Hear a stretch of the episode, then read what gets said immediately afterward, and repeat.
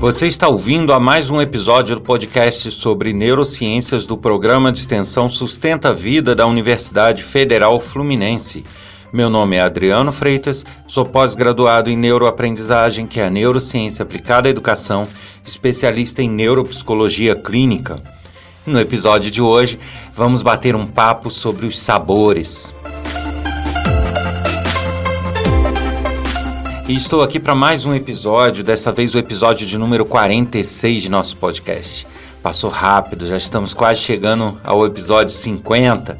Em termos de tempo, isso equivale a quase um ano de podcast. Justamente por ter esta data comemorativa e por estarmos nos aproximando ao episódio 50, eu queria aproveitar antes de entrar no assunto desse episódio e divulgar uh, uma nova ação e um novo recurso que eu estou disponibilizando para todos vocês. De bater papo, de trocar informações, trocar ideias, tirar dúvidas de uma forma muito mais prática e muito mais ativa do que trocando e-mails. É um projeto pessoal meu que eu estou disponibilizando no meu site pessoal, que eu vou dar aqui um endereço e que todos vão poder ter acesso e com isso é, não só deixar dúvidas para que sejam respondidas sobre os assuntos do podcast, como também trocar informações entre os ouvintes. Então, uma pessoa que está lá no Nordeste vai poder trocar informação com alguém que está lá no Sul e que também ouviu esse podcast. E eu vou estar tá sempre por ali olhando e, e discutindo e trocando informações sempre que houver necessidade. Para isso, as pessoas terão que acessar o meu site pessoal, onde eu deixei um endereçozinho específico para o podcast. O endereço é podcast.adrianofreitas.com. Ao acessar esse endereço, vocês vão entrar numa página que conterá um fórum de discussões. Nesse fórum é, haverá vários tópicos sendo que cada tópico do fórum vai ser um episódio do podcast. Eu vou disponibilizar um pequeno cabeçalho que diz o assunto do podcast, com o título dele, e ali as pessoas vão poder deixar perguntas, deixar questionamentos, colocar observações, fazer comentários e a gente pode passar a interagir, né? Tanto eu vou interagir com as pessoas, como as pessoas entre si podem uma responder a mensagem da outra e comentar também, complementar o raciocínio.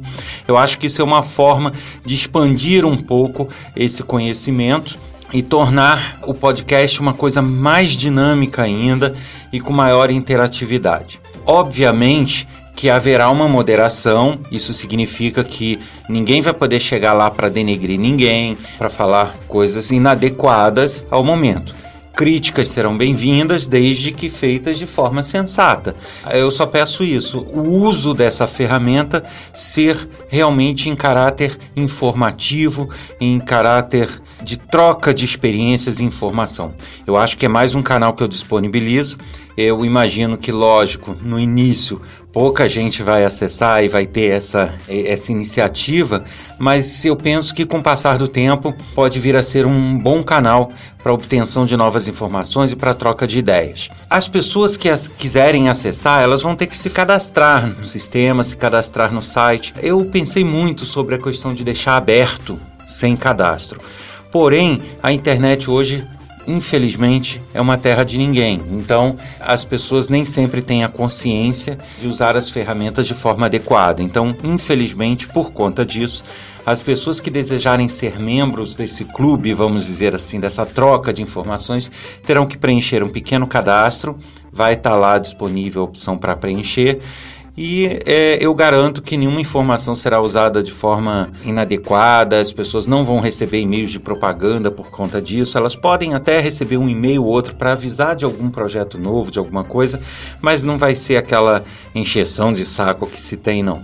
Então eu garanto que vai ser uma coisa bem comedida, bem bacana e que vale a pena se cadastrar e manter essa troca de experiências e informações. Eu aguardo vocês lá.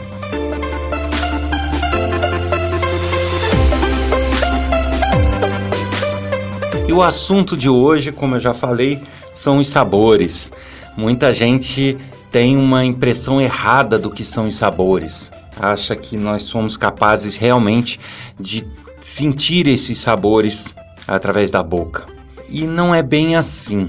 Tá? É, existe um episódio anterior do podcast onde eu falo sobre a realidade. E ao falar da realidade, eu cito até um seriado de TV que define a realidade como sendo uma invenção da nossa imaginação. E de fato, se a gente for levar ao pé da letra, é. Porque, como eu expliquei lá atrás, o nosso cérebro ele vive tendo que completar as informações que ele recebe para que possamos sentir e processar essas informações. Então, é, ninguém recebe do olho a imagem perfeita e completa como a gente tem a sensação de enxergar. Também ninguém recebe é, do nosso olfato, do nosso nariz, é, tudo de forma muito eficiente para que ele possa trabalhar. E a mesma coisa se reflete no sabor, né, na sensação de sabor. Ela não é perfeita.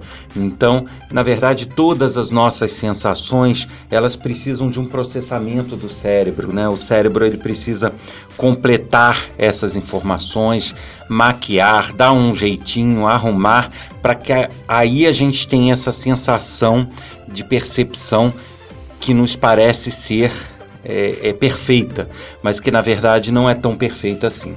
Então, só para a gente saber, com relação aos sabores, é, o sabor em si, quando a gente fala, ah, tem um bolo que é tão gostoso, ou tem um chocolate, ou um, uma sobremesa, na verdade, a gente não está se referindo ao gosto propriamente que a nossa boca sente que as nossas papilas ali gustativas sentem e mandam de estímulos para o cérebro. Não, na verdade isso é uma associação de sensações. Uh, o nosso, a nossa boca mesmo, o nosso mecanismo só é capaz de sentir, na verdade, na verdade, seis gostos. Somente. A gente percebe o gosto doce, salgado, amargo, azedo, umami. Esses cinco gostos é só o que nosso, nossa boca percebe.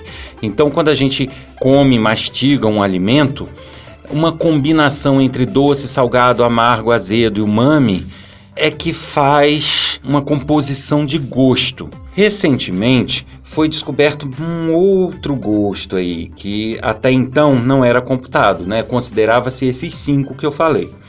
Porém, pesquisadores encontraram um novo gosto que é detectado que até então era analisado eh, ou descrito como sendo amargo ou azedo, mas na verdade eles chamaram de oleogustos, né, que é o gosto da gordura. Então é um sexto gosto que detectou-se que a gente consegue perceber. O umami, para quem não conhece, vou falar aqui termos, mas ninguém precisa se ater a isso. Ele é um gosto que vem a partir do ácido glutâmico, o inocinato, o guanilato. E assim, são substâncias que a, a gente percebe quando a gente come cogumelo, tomate, cebola, shoyu, carnes vermelhas, peixes, frutos do mar. Então é o gosto umami é muito encontrado nesse tipo de alimento. Ninguém precisa decorar isso. Mas o fato é que nós percebemos através da boca, originalmente cinco gostos, agora tem esse sexto, né, que é o óleo augustus, e que apenas esses seis gostos nos geram toda essa variedade que a gente tem a percepção. Mas aí você me fala, poxa, como que apenas seis gostos podem gerar sensações tão diferentes ao comer alimentos tão diferentes? é porque para gerar propriamente o sabor, né, não confundir o gosto com o sabor, o gosto diz respeito a esses elementos primários que são captados e que são percebidos pela nossa boca e enviados ao cérebro. Já o sabor, ele é gerado no cérebro. É, na verdade, o sabor ele não vem da boca. Da boca vem o gosto, que são esses seis. E isso é associado a outras sensações essas sensações vêm do olfato, ou seja, o aroma é muito importante para a formação do sabor. O tato, o tato ele percebe a textura e a temperatura. Então você tem alimentos que são sólidos, alimentos que são cremosos, que são líquidos, né? Isso faz a diferença na nossa percepção de sabor. Então juntando isso tudo, é, o nosso cérebro monta uma ilusão de sabor que na verdade não é físico, a gente não percebe fisicamente. A gente faz uma associação de vários elementos e essa associação é que gera esse sabor. Então, quando a gente come uma sobremesa, fala: "Nossa, que sobremesa deliciosa, tem um gosto disso, daquilo". Na verdade, não, ela vai ter o gosto doce, o gosto azedo, o gosto isso, o gosto aquilo, associado ao cheiro que ela tem, associado à textura e à temperatura. É, isso tudo em graus diferentes nos dá a sensação de sentir aquele sabor que nos agrada ou nos desagrada. Importante notar que, apesar de não ser um elemento formador do sabor, a visão, né, a aparência, nos estimula a comer ou não um determinado alimento. Então, ele não vai alterar o gosto. Eu posso ter um pudim de chocolate bonitinho ou eu posso ter ele todo desmanchado. O gosto não vai se alterar em função disso. Mas a nossa vontade, o nosso impulso de querer comer pode sim ser afetado pela visão também. Então a gente não, não pode dizer que ele compõe o sabor, mas a gente diz que ele é importante para esse estímulo da alimentação você me diz, poxa, mas então, é, na verdade, é uma ilusão o sabor? Sim, é uma ilusão a partir do momento que ela não é percebida diretamente pela boca. Ela é montada dentro do cérebro, né? o cérebro manipula vários elementos e daí gera o sabor. E a gente pode ter, é, dar vários exemplos disso, né? Muita gente gosta de cafezinho, né? Quem não gosta? No Brasil é, é uma bebida tradicional, né? Você acorda, toma um cafezinho, ou depois de um almoço toma um cafezinho, todo mundo gosta. Agora, você pega um café, ele tá gostoso lá do jeito que você gosta, e aí você deixa ele esfriar ou gelar. Ele vai ter o mesmo sabor? Vocês vão perceber que que o sabor do café permanece o mesmo depois que ele esfria? Tenho certeza que a resposta é não. Não permanece o mesmo sabor, o sabor muda. Muita gente passa a não gostar do café quando ele esfria. Por quê? Porque um dos elementos que compõem o sabor, que é a temperatura, foi afetado. Então, a partir do momento que mudou a temperatura, mudou a sensação do sabor. E aí a pessoa passa a não gostar ou tem gente que não gosta quente e passa a gostar. Isso pode acontecer. Então, na verdade, qualquer dos elementos que compõem o sabor, quando ele é modificado, ele nos dá uma sensação totalmente nova sobre o alimento. Uh, um outro exemplo que é clássico e que também é, é, um exemplo que até uma pesquisadora da UFRJ, a Suzana Herculano, ela costuma citar bastante, é o seguinte: se eu pego um prato que tenha bife com batata frita, por exemplo. E como eu vou sentir o sabor do bife com a batata frita? Perfeito, ele quentinho. Agora, se eu pego esse mesmo bife, essa mesma batata frita, deixo esfriar e bato no liquidificador, eu vou estar alterando dois elementos, que é a temperatura, de quente para frio, e vou estar tá alterando a textura. Ele vai deixar de ter a textura da batata frita e deixar de ter a textura da carne. Então ele vai virar uma sopinha. Ao perder a textura e a temperatura, eu acho pouco provável que as pessoas consigam beber esse bife com batata frita. Né? É, o gosto, a sensação, na verdade, o gosto não, a sensação de sabor fica totalmente diferente. Então isso realmente vai fazer toda a diferença, mesmo o gosto em si não se alterando, né? Porque é o mesmo elemento, é a mesma substância que está lá, mas você tem outros fatores que também interferem nessa sensação de sabor. Então, tanto o exemplo do café como esse deixam claro isso. E isso são experiências que você mesmo pode fazer. Se você nunca observou isso, toma um cafezinho quentinho, depois espera passar, espera esfriar, põe na geladeira e toma o mesmo café. Você vai ver que o gosto não é igual, só que a substância lá é a mesma. Não mudou nada. O que, que mudou na verdade? Temperatura. E, e aí a gente percebe é, que realmente é uma ilusão a gente achar que o sabor vem da boca diretamente. Né? O gosto vem da boca que é o, esses cinco ou seis gostos, como se considera, eles realmente vêm da boca, mas eles são somados a outros elementos para gerar o que a gente entende como sabor. Então não confunda gosto e sabor. Uma dica interessante que eu deixo aqui é o seguinte: é, várias pessoas, isso eu digo das crianças, é, onde se percebe isso com mais é, de forma mais ressaltada, e isso também nos adultos, tem aversão a certos alimentos. É, no caso das crianças, não é só aversão, tem a questão da, é, do não querer, de estar tá fazendo um charme, de não ter nem provado o alimento. Ok, eu entendo isso.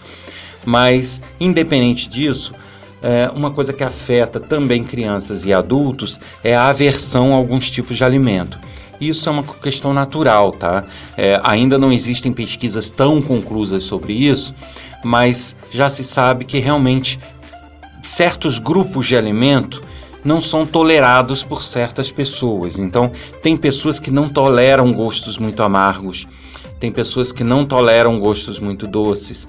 É, e não, quando eu falo que não toleram, não toleram mesmo. Tem pessoas que sentem náuseas se tentarem comer é, de forma forçada alguma coisa que está nesse grupo. Né? Eu mesmo percebo várias, alguns tipos de alimento que se eu colocar na boca eu já começo a sentir náuseas. Isso tem a ver com questões de sobrevivência instintivas, né, para evitar que se coma veneno e substâncias tóxicas, mas também tem muito a ver com a associação que se faz, né, experiências passadas na infância, imaginações criadas e reforçadas no correr da vida. Então, tudo isso vai gerando no nosso banco de memórias e experiências aversões a certos alimentos.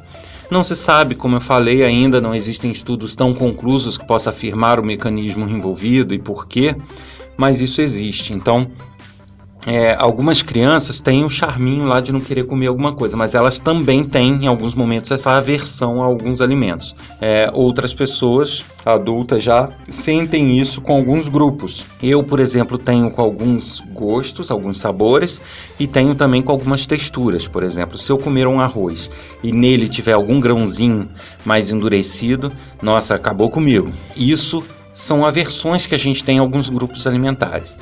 E aí realmente não adianta você querer colocar goela abaixo, forçar e se acostumar, porque você vai tender até em alguns momentos a passar mal de tentar comer aquilo. Então não é uma coisa agradável que se possa forçar, né?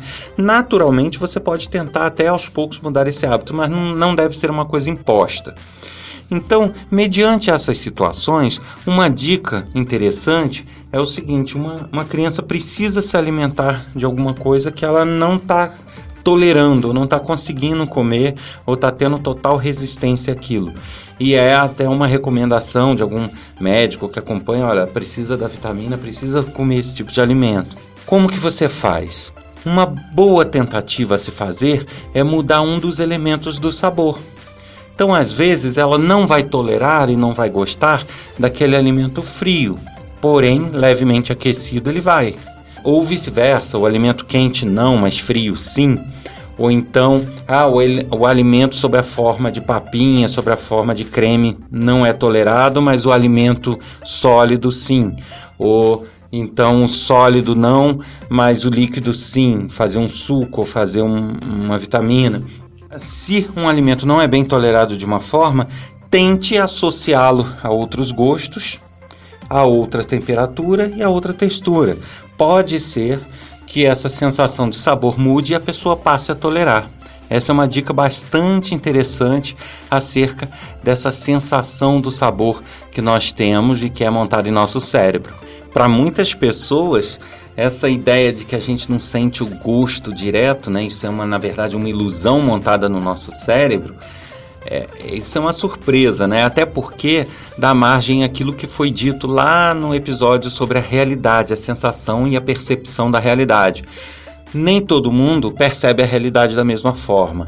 Então, dessa mesma maneira, nem todo mundo vai perceber e sentir os sabores da mesma forma, porque a, a montagem dessa sensação que nós temos do sabor também leva em conta experiências e memórias e associações que o nosso cérebro tenha. Então, por mais que ele use elementos próprios, né, que é a textura, a temperatura e é o, o próprio gosto, mas ele também tem uma pitada daquele mecanismo, né, que faz uso de associações que ele tenha nas memórias dele. Então, na verdade, na verdade, é, o, o sabor ele pode ser percebido de forma levemente ou totalmente diferente entre as pessoas. Então, isso é uma novidade que nem todo mundo conhece, mas que vale a pena ter esse conhecimento para você perceber o quanto o ser humano é particular, né? A gente não tem como traçar uma regra que valha para todos. Algumas pessoas vão preferir um alimento sólido, outras vão preferir o mesmo alimento cremoso, líquido, uns quente, outros frio, porque isso tudo vai afetar o sabor que a pessoa sente. Muito interessante, né, pessoal? Então não se esqueçam, aqueles que quiserem, tentem acessar lá o site. Como está sendo implementado agora, pode ser que você ouça esse episódio e ainda esteja em fase de testes ou implantação mas fica de olho lá e participe, interaja com a gente. Alguns comentários eu posso trazer aqui no podcast para se tornar a coisa mais difundida. Eu aproveito aqui para divulgar outros projetos particulares. Um deles é um livro que eu escrevi, Neurociências e Educação Entendendo o Nosso Mecanismo, que apesar de ter educação no nome, serve para todo mundo que é curioso do assunto, porque tem um linguajar fácil e fala das nossas memórias, fala do nosso desenvolvimento do cérebro e é bastante bacana. Ele pode ser encontrado na Amazon ou então mais informações podem ser obtidas pelo e-mail livro@adrianofreitas.com. Você ouviu a mais um episódio do podcast sobre neurociências do programa de extensão Sustenta a Vida da Universidade Federal Fluminense. Meu nome é Adriano Freitas, sou pós-graduado em neuroaprendizagem, que é neurociência aplicada à educação, especialista em neuropsicologia clínica. No episódio de hoje a gente falou sobre sabores. Se você tem alguma dúvida, algum comentário, pode escrever para o e-mail podcast@sustenta-vida.com ou então acessar lá agora o site pessoal meu, o podcast.adrianofreitas.com, onde vai haver uma plataforma, um fórum de discussões onde os assuntos de cada episódio podem ser debatidos, discutidos e informações podem ser trocadas. Um abraço a todos e eu encontro vocês no próximo episódio. Até lá!